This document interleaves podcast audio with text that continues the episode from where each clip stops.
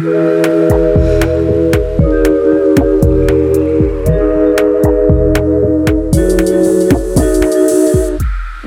dia, clube! Boa noite, clubes! Esse é o De Boia, formato do podcast em que discutimos um tema numa tranquila, numa relax, numa boia. Da piscina do Clube Sentimental, vamos papear sobre temas da psicologia com exemplos da vida real. Eu sou Luísa Franco, psicóloga. Eu sou Jéssica Soares, psicóloga. E se você quiser fazer parte dessa comunidade de sentimentais, segue a gente lá no Instagram, no arroba Clube Sentimental. Você já ouviu por aí a frase: não podemos mudar a direção do vento, mas podemos ajustar a posição do barco para tentarmos chegar onde queremos. Algumas pessoas acreditam ou tentam ter o controle excessivo sobre a própria vida. Já outras vão para o lado do Zeca Pagodinho no Deixa a Vida Me Levar. O papo de hoje é sobre controle. E aí, Jess, você se acha controladora? Sim, como não, né, minha gente? Sim, e a maternidade ainda piorou tudo. É engraçado, a gente falou isso no episódio, né, de carga materna. Todas Exato. as mães se identificam como controladoras. Mas por que será? Por que você se acha uma pessoa controladora? Ah, porque é um pouco do assumir as tarefas, assim. Achar que. Mas isso não é só na maternidade, não. Eu já tinha um pouco disso no hum. trabalho também. De achar que se você não faz, a coisa não vai sair hum. bem feita, sabe? E tem tudo a ver com ansiedade, na verdade, de que as coisas Sim. não deem certo, né? Então, é essa necessidade de fazer tudo da sua, da sua forma, porque desse jeito você garante de que, de que vai ser feito do jeito que você espera, mas a gente só esquece de que existem outras formas, né, Sim, de fazer. E que existe uma falsa ideia também que você vai garantir que você vai fazer, porque pode ser que mesmo você fazendo você não dê conta, porque você não olhou para os sinais externos ou para o ambiente. Então, é sobre isso que a gente vai falar aqui. Como fazer é, equalizar essa coisa do controle né, interno com controle externo, o que está acontecendo uhum. no ambiente. E você, se acha uma controladora? Ah, boa, antes de eu ir pro tema. Olha eu querendo fugir da pergunta. Exato, que tu me bota na berlina e não fala, tá? Você, me joga na roda então, e não eu, quer entrar. eu me acho, sabia? Eu não me achava, não. Mas hoje em dia, mas a, a vida vai, vai mostrando que sim, eu acho que eu sou um pouco controladora. Eu tento não ser, mas, ai, não sei. A vida me obriga, né, amiga? a vida me obriga. Às vezes eu acho que sim, às vezes é melhor eu fico pensando, ah, deixa que eu faço, deixa que eu faço, porque muito nessa sua um pouco de trabalho, é, talvez. É, em relacionamento, às vezes sim, às vezes não. Em relacionamento eu tento não ser, mas é difícil também. É, se assegurar, eu imagino com a, com a, com a uhum. maternidade deve ser complicadíssimo. Não, não ser controlador. Porque quando a gente está falando de controle, a gente fala de insegurança, de ansiedade, né? A ansiedade, é, ela vem da insegurança. A gente coloca. A, alô, episódio das emoções, a gente coloca é, medo, insegurança, ansiedade, tudo no mesmo pacotinho, assim, tem o mesmo mecanismo. Então, faz sentido, assim, a gente realmente é, demonstrar, né? É, tentar ser controlador para melhorar essa insegurança. Mas aí é que o tiro sai pela culatra. Porque, na verdade, quanto mais eu tento ser controlador de uma situação que eu não tenho controle, mais ansioso eu fico. Então, assim. Que é um pouco do que a gente estava falando do impulso diante de, algumas emoções, né? Talvez é, a gente esteja tomando a atitude errada, né, diante de uma emoção, enfim, a gente está respondendo uma emoção diferente do que a gente está sentindo. E aí não melhora, né? A coisa piora, a coisa vai evoluindo. Tipo, a gente não vai melhorar a ansiedade controlando as coisas. É. Né? Ah, isso também isso. dá para ver bem claro no episódio sobre toque. Porque o toque é você, né, é, uhum. começa a fazer rituais para certificar que aquele pensamento que é disfuncional e catastrófico é, não aconteça. Só como é um pensamento disfuncional e às vezes não tem muito a ver com a realidade, você ficar fazendo coisas ou né, tendo comportamentos controladores não adianta nada. Só, só te gera mais frustração e talvez mais insegurança e mais ansiedade. Aí vira uma grande bola. Vira um ciclo. Uhum. A gente acha que está controlando uma coisa que não está sob nosso controle, e aí você entra num ciclo de ansiedade bizarra e de comportamento uhum. compulsivo. Mas é, é isso, o controle é uma tentativa, né, de controlar algumas emoções. Isso, é, de maneira é, meio disfuncional. A gente, assim. na teoria cognitivo-comportamental, a gente tende a colocar como uma estratégia compensatória para lidar com a insegurança e com a ansiedade, que às vezes funciona e às vezes não. Aí eu caí num conceito que chama locus de controle. Não sei se você ouvinte ouviu falar, mas esse conceito ele foi formulado pela Julian Hotter em 1966, então é uma coisa um pouquinho antiguinha. É, ela publicou isso em um artigo é, chamado Psychology Monographies e e locus significa lugar em latim, ou seja, o lugar do controle. E aí ela vem com essa história do vamos pensar nesse lugar do controle interno e externo. E pessoas que e ela separa as pessoas em dois grupos uhum. assim em relação ao controle. No interno seria a expectativa que o indivíduo tem sobre a medida em que os seus comportamentos ajudam nesse controle da vida mesmo. Então, assim, é, ele acredita no esforço pessoal, é, nas, é, na facilidade de conhecer suas competências, ele tem essa habilidade de enfrentamento. Então, ele volta essa coisa do controle para um lugar mais interno mesmo. E essas pessoas, né, elas tendem, tendem a ser pessoas mais otimistas, são pessoas que superam melhor os altos e baixos da vida, então sabem, né, é aquela coisa de nadar no rio, é passar pelas, pelas pedras, é, são mais abertas a explorar alternativas e outras soluções para problemas, aí tem mais habilidade de adaptação. É, elas também tomam mais responsabilidade pelos seus atos e se recuperam com mais facilidade e de uma forma mais rápida aos problemas da vida. É, então esse seria o conceito mais é, interno. É que vem, que vai muito ao encontro que é, dessa ela separou em dois grupos, né? Pessoas que têm mais controle interno e pessoas que depois você vai falar um pouco do externo. Mas trazendo essa questão do controle interno, para a gente não perder o fio, é, eu queria falar um pouco do contexto prisional, que a gente aplica muito esse conceito de autocontrole, na verdade, né? Que é o, o controle que você faz em você mesmo. É, a gente sabe que ali a contingência do ambiente também não ajuda, né? Essas pessoas que estão inseridas, que estão lá na cadeia, que cometeram crimes, existe um contexto social que favorece, óbvio. Mas a gente precisa também falar de autocontrole, precisa, porque a gente está falando aqui de dar estratégias para essa pessoa viver de maneira mais saudável, certo?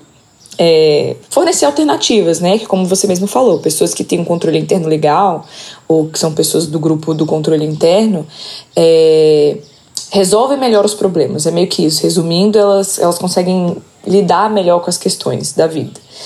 Então, trabalhando essa questão do autocontrole lá, a gente usa, é, inclusive um dos grupos se chamava autocontrole, que a gente fazia, que era, assim, a gente trabalhava várias coisas, mas resumidamente, qual era o grande objetivo do grupo? Era a gente ajudar eles a lidar melhor com as emoções, lidar com as emoções de maneira mais saudável, para eles terem o controle do próprio comportamento e não ficar tão à mercê do ambiente, entende? Do ambiente desfavorável, enfim, disfuncional, sei lá. Então, a gente trabalha muito com eles é que não é, não se trata de negar as emoções, né? Não é engolir a raiva, não é fingir que você não ficou triste ou que você não ficou revoltado com alguma situação. E sim é, acrescentar o pensamento entre o que ele sentiu e o que ele vai fazer. Então é botar o, o, pensamento nesse caminho aí, que é uma estratégia de auto, né, uma estratégia de enfrentamento das situações. A gente sente as emoções diante das coisas e tem a ação em relação àquilo. Mas a, a, algumas pessoas sentem e já agem, né? Tipo, é muito rápido. E aí é quando o autocontrole falha. Então a gente fala muito dessa de como criar esse mecanismo, né? Como a gente treinar essa habilidade do autocontrole. Então, acho que tem muito a ver com essa questão do controle interno mesmo. Sim, tudo a ver, porque aí a gente está falando um pouco de impulso da ação, né? Porque não é porque a emoção existe e tem um impulso da ação da emoção, mas a gente não vai é, olhar, tentar controlar a emoção, a gente vai tentar controlar o que eu o, qual o meu impulso da ação, qual a ação, comportamento, o comportamento. Isso, isso que a Jéssica falou, o pensamento que vem antes desse comportamento.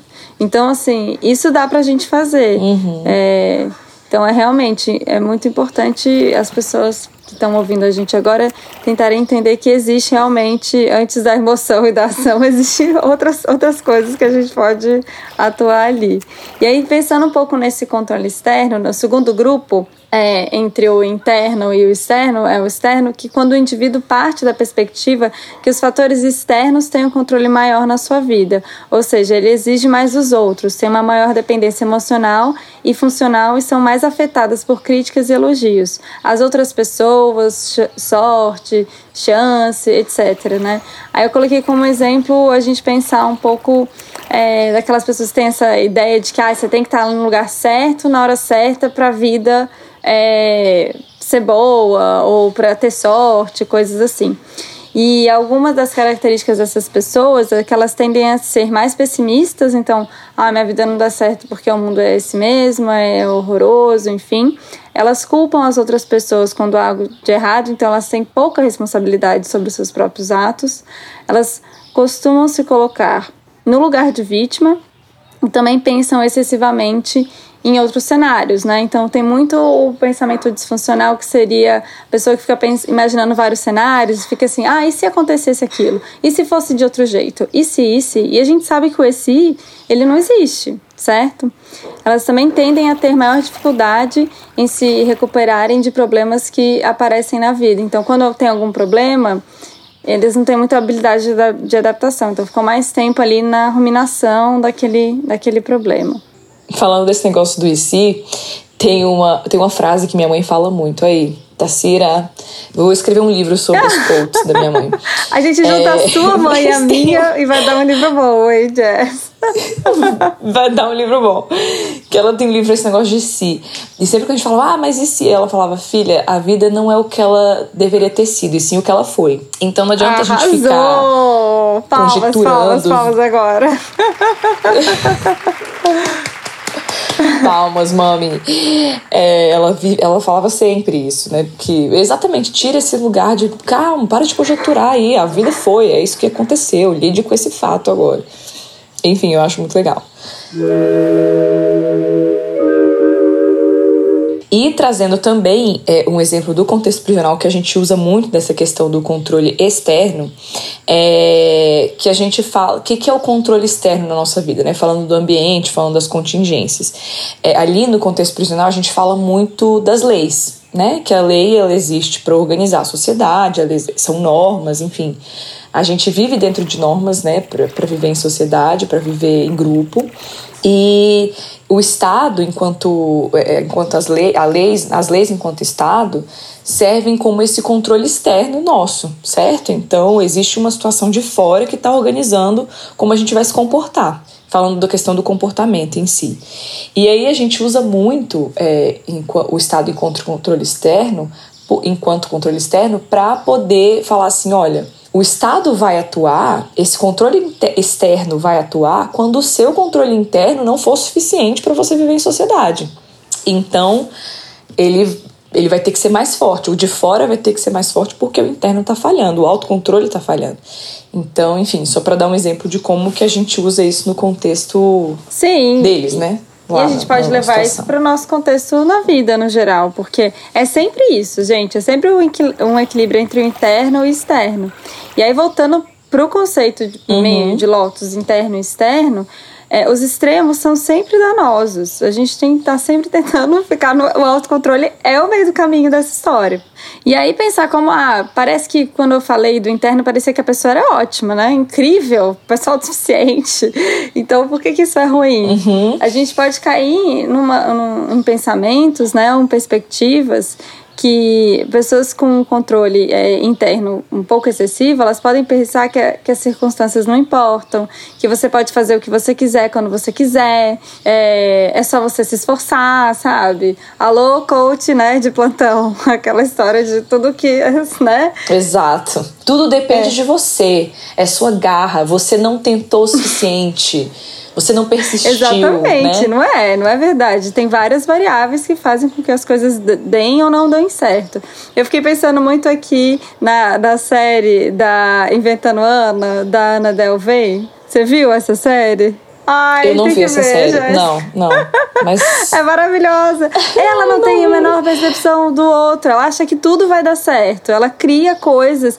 E, e, só depende dela mesma. Ela é realmente uma menina muito inteligente, mas ela chega até o final achando que o que ela idealizou ia dar certo porque ela estava se esforçando de jeitos duvidosos e tudo, mas enfim, vale a pena, gente. Assistam aí, não vou ficar dando muito spoiler dessa não, porque ela é bem fresquinha, mas fala um pouco disso, assim, de quanto você acreditar numa coisa, que só o que você fizer, se você acreditar, se depender de você, vai dar certo. Não, não é bem assim que, é, que a vida é, opera, né? Não é bem assim mesmo. É, e tomar cuidado também com essa questão, falando, falando dessa questão do, do coach, uhum. né, que uhum. você levantou, que é muito um discurso que tá rolando blogueiragem, né? Que é assim, você precisa, você precisa ter um, um, um conjunto de skills, de habilidades e skills. Ah, eu odeio quem faz isso, tá? Que bota uma palavra em inglês, uma palavra eu que também, existe em português. Eu me esforço muito, ainda morando, eu sempre crio. Eu fui É porque agora. baixou, né? Você veio a memória e veio, né? Aí, Baixei. Também. Entrou, entrou toda a linguagem, o vocabulário. É a atriz que tá dentro de você que veio. Exato. Uhum. Incorporei. Mas enfim, é, que vem todo um conjunto de habilidades é, que vende é que você precisa dessas habilidades e que se você tiver essas habilidades, você vai alcançar objetivos, você vai ter uma vida financeira muito maravilhosa. Enfim, isso se estende até para chefes de, de religião, Sim. de igreja, que fala que você precisa, se você não rezar o suficiente, uhum. é, né? Que são coisas que você vai fazendo que a vida vai te trazer de volta. Fantasiosa. Né? Fantasiosa. Sei lá. É, e a gente lembra um pouco exatamente. até do Little Miss Sunshine aí, a gente vai entregar a idade a esse filme maravilhoso. O, o, o, o pai da personagem principal, da menininha, ele caiu numa armadilha dessa, né? De que. E ele tava lá, se ferrando, se ferrando, se ferrando, e ainda tava lá. Não, peraí, não, peraí. Se eu fizer, vai dar certo. Se eu fizer, vai dar certo. Não, gente, às vezes não dá. Isso. Às vezes a gente tem que entender que não tem resolução de problema. Uhum. E aí esse é o problema do controlador também. É excessivo. Ele acha que tem coisas para serem feitas. E exige muito do outro em, em alguma forma, né? Também. Agora, pensando no, no, no, coisa do ruim do, do externo, acho que já fica, esse já fica mais evidente, mas são pessoas com respostas muito passivas ao mundo. Pensam que nada que elas fazem importa e que não vai dar certo. Aí ela é uma pessoa bem pessimista mesmo. Aí ela não vai pra frente porque ela acha que já, já deu errado antes dela ir, entendeu? É mais nesse sentido. Tem o conceito de desamparo aprendido, né, também, que entra nesse lance do achar que o controle externo é, né, que o controle externo é excessivo que é disso, a pessoa acha, o desamparo aprendido é quando, resumidamente, né, um conceito que a gente usa, mas que é quando a pessoa acha que não importa o que ela faça, que nada vai dar certo, de qualquer jeito. Assim, ela fez tantas vezes a coisa não deu certo que ela acha que ou ela tentou fazer de várias maneiras e não deu, que independente do que ela fizer, nada vai acontecer. Então não adianta fazer nada mesmo. Então deixa quieto, deixa a vida me levar e deixa acontecer naturalmente. É, e aí é bom a gente também pensar que é, até o conceito de desamparo aprendido que a Jess trouxe tem sempre um atravessamento cultural, social, é, alguma para umas crianças uhum. que foram né, criaram né, foram criadas nesse ambiente um pouco vulnerável tendem a achar que de ficar mais nesse extremo de que ah não tem nada que seja feito que minha vida está fadada a ser difícil mesmo não, não foi para mim né um pouco nisso Uhum. E aí o, o, grande propósito da história aqui é, é exatamente o, o, equilíbrio dessas coisas, né? Existe um controle interno importante que é necessário, mas existem fatores externos também que a gente tem que considerar, enfim, é achar esse lugar do controle. É, eu gosto de trabalhar com os pacientes muito essa coisa de preocupações, agora indo um pouquinho para ansiedade, acho que vai ajudar o ouvinte, que é preocupações possíveis e preocupações impossíveis. Então, é assim, ah, eu tenho. É, digamos que eu tenho medo de pegar a estrada. E aí eu vou ter que fazer uma viagem de carro por uma necessidade. E aí vamos pensar o que, que é possível, o que é impossível me preocupar nessa situação. Porque as preocupações possíveis têm a ver com coisas que eu posso fazer efetivamente e que não depende do resto para eu me sentir minimamente confortável ali naquela situação. Então, se eu for viajar, eu tenho que, de repente, verificar se o carro tá, né, a revisão tá em dia, usar o cinto de segurança, ver se o pneu tá bom. É que mais? Ah, de repente me organizar para no horário que não esteja tanto trânsito, evitar estar é, tá cansado para o dia da viagem, me preparar em relação a isso. Se precisar, se for um trajeto longo, precisar parar e dormir em algum lugar, né, pesquisar isso. Então são todas ações que você pode fazer que te deixam seguros ali e minimamente você consegue fazer aquela viagem. Agora, quem vai para um lugar de preocupação impossível, essa idade, já vai assim. Ah, meu Deus, não vai dar certo, porque eu vou pegar a estrada, vai ter um caminhoneiro que vai estar tá virado, vai estar tá tomando rebite, que é o trem que eles tomam lá para ficar acordado. E aí vai ter um acidente de carro, e aí o acidente e não, não vai ter assistência à saúde rápida, eu vou acabar morrendo. Então, não sei se vai dar para eu ir. Então, assim, É tudo uma grande fantasia de que nada, em nenhuma das coisas que eu falei nesse segundo exemplo, você tem controle. Você não tem controle se vai ter um caminhoneiro uhum. assim, se não vai ter. É, se vai demorar a ambulância chegar, se, enfim. É, essas coisas não dependem de você. Então não vale a pena a gente ficar olhando para isso. Na verdade, se você pegar a estrada pensando nessas segundas coisas, o segundo exemplo, a sua ansiedade vai estar mais elevada, você vai estar mais é, vai se colocar mais, mais, em, risco, risco, do que se você focar na primeira, assim, de ah, não, o que, que dá para eu fazer, né? O resto realmente não tá no meu controle. E aí que a ansiedade pega. É, eu uso, eu falo disso muito também no consultório, de olha, vamos trabalhar com coisas que você consegue controlar, com coisas que você tem ação imediata, assim, né? Que você está é, conseguindo agir imediatamente. Que é o que você pode fazer hoje, né? Dando esse exemplo aí do, do, do, do pegar a estrada, realmente conferir o pneu, ver se está tudo certo, abastecer, lá, lá. Isso são questões que você tem controle. Questões como se o caminhoneiro vai estar tá usando sei lá o que para ficar acordado, vai batendo. Isso não tem como você controlar.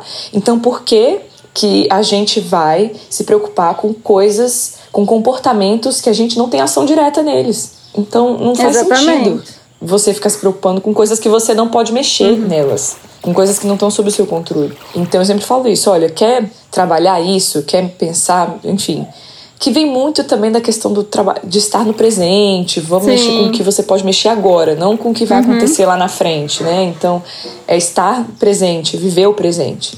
Então, é bem enfim, tudo converge para a mesma coisa, né? Mas legal, você usa esses terminhos. é, Vou preocupação possível e impossível. Porque aí você fica se perguntando, peraí, essa preocupação, ela é uma possível? Ela tem a possibilidade de eu ter um comportamento? Não, não é. Então não tem... Eu consigo Exato. mexer, então, é... não. E, e isso quer dizer, que, e não desconsiderando o fator ambiental, que pegar uma estrada. É um risco por si só. É, exatamente. Então, tem que considerar Sim. o ambiente de novo. Não é ir pra, ah, não, que se dane, vamos lá de qualquer jeito, né? É... Isso, é considerar os riscos do ambiente e atuar no presente para diminuir esses riscos, esses possíveis riscos. Mas sabendo que o ambiente está lá, gente, o mundo está acontecendo, e se a gente deixar de viver por medo de tudo que pode acontecer, você não vive. Né? Então é esse uhum. equilíbrio entre é, a gente precisa conhecer as possibilidades do que pode rolar para a gente se preparar hoje, mas não para a gente viver se preocupando com essas uhum. ansiedades, né? Com essas questões, porque isso é ansiedade. Exato, e fica aqui a dica, se você tiver mais um segundo exemplo de fantasiar várias coisas, enfim, terapia, hein, galera? É. Vários cenários, né? Terapia, corre pra terapia, porque isso é disfuncional, causa, causa ansiedade. A gente falou lá, medo uhum. é, uma, é uma uhum. emoção importante, protege a gente, mas quando ela paralisa, ou quando deixa a gente também é, super resolutivo, produtivo, porque a ansiedade tem esse caminho também. Ou é uma pessoa que tenta ficar resolvendo tudo, sabe? Que acha que vai conseguir fazer. Hipervigilante, Exato. né? A pessoa tá o tempo inteiro. É aquela pessoa ali, que atropela as pessoas, sabe? Vai indo e não, não, calma. Ou te deixa congeladinho ali, porque você acha que, né, se você né, der um passo, o, alguma coisa muito séria vai acontecer. Então, se você estiver nesses extremos, é terapia. Ajuda aí muito. que você falou dessa pessoa, você deu esse exemplo de pessoa muito acelerada, né? Que é, um, é uma resposta também da ansiedade. De você sair fazendo tudo, né, que é muito do controlador também, né? De deixa eu pegar tudo aqui, porque aí eu vou dando uhum. um jeito, do perfeccionista e tal. E o quão é interessante frear isso, né? Eu tô com uma paciente agora que ela tá, enfim, num processo de, de frear mesmo, dar uma desacelerada. E ela tá assim, chocada, ela tá tipo se sentindo agoniada, por que, que eu não tô fazendo mais? É super da ansiedade, né? E é esse controle que a gente tá fazendo mesmo.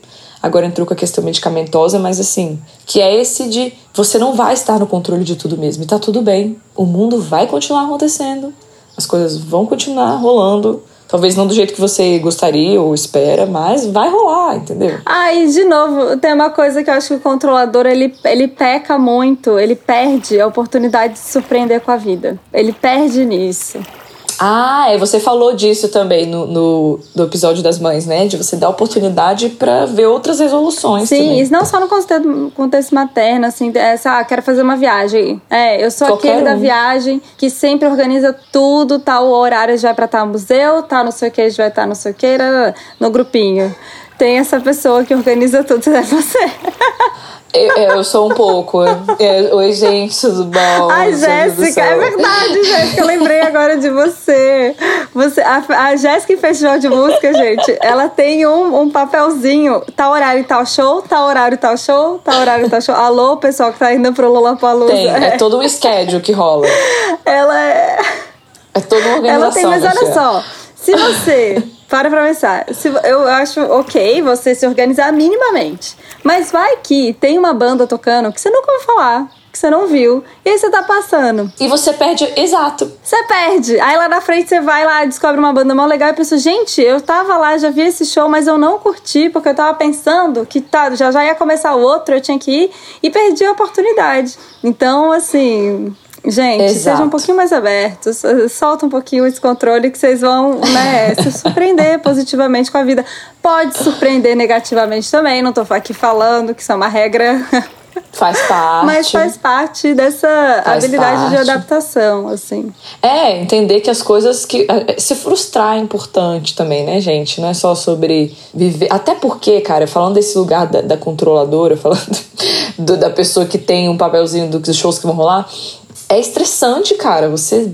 É isso. Você, o processo de se controlar tudo também é, é uma sobrecarga, sabe? Então.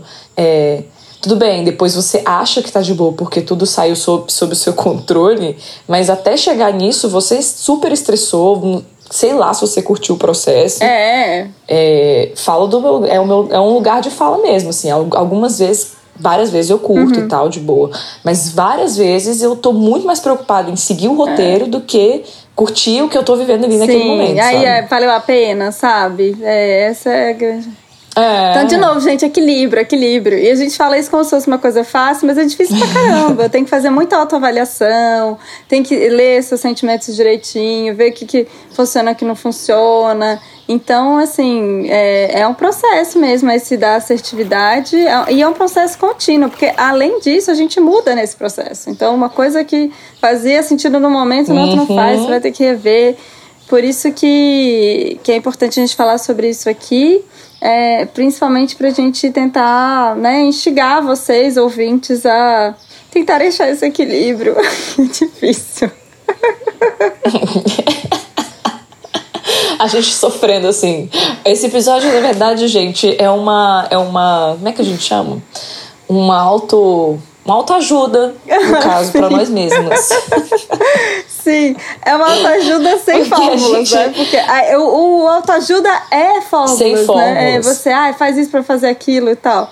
Então é uma, é uma autoajuda, mas sem receita. É, autoajuda no, no real sentido da palavra. A gente está se ajudando, no caso, né? Falando e, e tentando internalizar as coisas que tá falando. Porque é difícil sair desse lugar também, né? A gente fica com a sensação. É, é a tal da é a ansiedade, gente. É, é imaginar cenários que, não, que a coisa não daria certo. Aí você fica no controle achando que isso vai resolver alguma É, coisa. e eu falei do equilíbrio, a gente tem que pensar que a gente sempre tá na tentativa de estar em equilíbrio. A gente nunca está realmente. Ele não existe. É sempre uma, uma tentativa. Né? Exato. Às vezes eu, eu tá desequilibrado demais, às vezes tá assim. Assim, é desequilibradinho, pra cima e pra baixo. É. Não tá tão intenso. É porque o equilíbrio não é um lugar, né? O equilíbrio é um processo. Então, não adianta você achar, aqui é o ponto de equilíbrio, a mediana. Tipo, não é isso. É como que é o processo de tentar. Porque ele é dinâmico, né? Um equilíbrio um dia é de um jeito, de outro dia de outro. E a gente vai mudando, vai evoluindo, vai amadurecendo. Então, é- até esse, esse equilíbrio é, é mutável. Então, a gente vai acompanhando aí. Viver, né, gente? Viver é isso aí, não, é fácil. Altos e baixos. Às vezes mais baixos Altos do que mais baixos. altos, às vezes mais altos que mais baixos, depende do ambiente, enfim, depende de muita coisa. Gente, o ambiente, ó, o ambiente que a gente tá hoje não tá muito favorável, falando do contexto macro, né? Então, a Nossa. gente tá vendo aí, tá vindo aí de um de mais baixos do que altos. E na verdade, talvez o equilíbrio seja reconhecer que o ambiente tá ruim e que é, é isso que você tem pra hoje e que tá Uhum. tudo certo.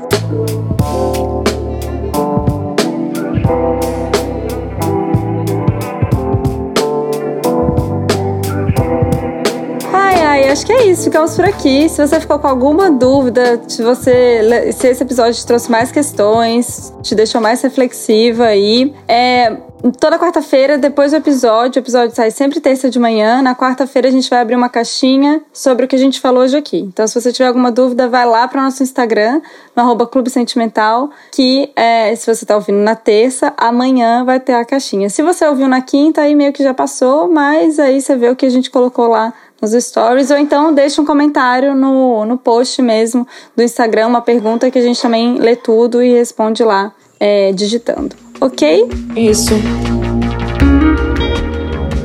Lembrando que esse podcast é uma produção independente do Clube Sentimental. Seu apoio é fundamental. Segue a gente lá no Spotify. No Instagram, o perfil é arroba Clube Sentimental. As artes são feitas pela Beatriz, do arroba Atenta e Forte, e a edição de áudio é feita pelo Aloísio, do arroba Som do Cosmo. Até mais, galera!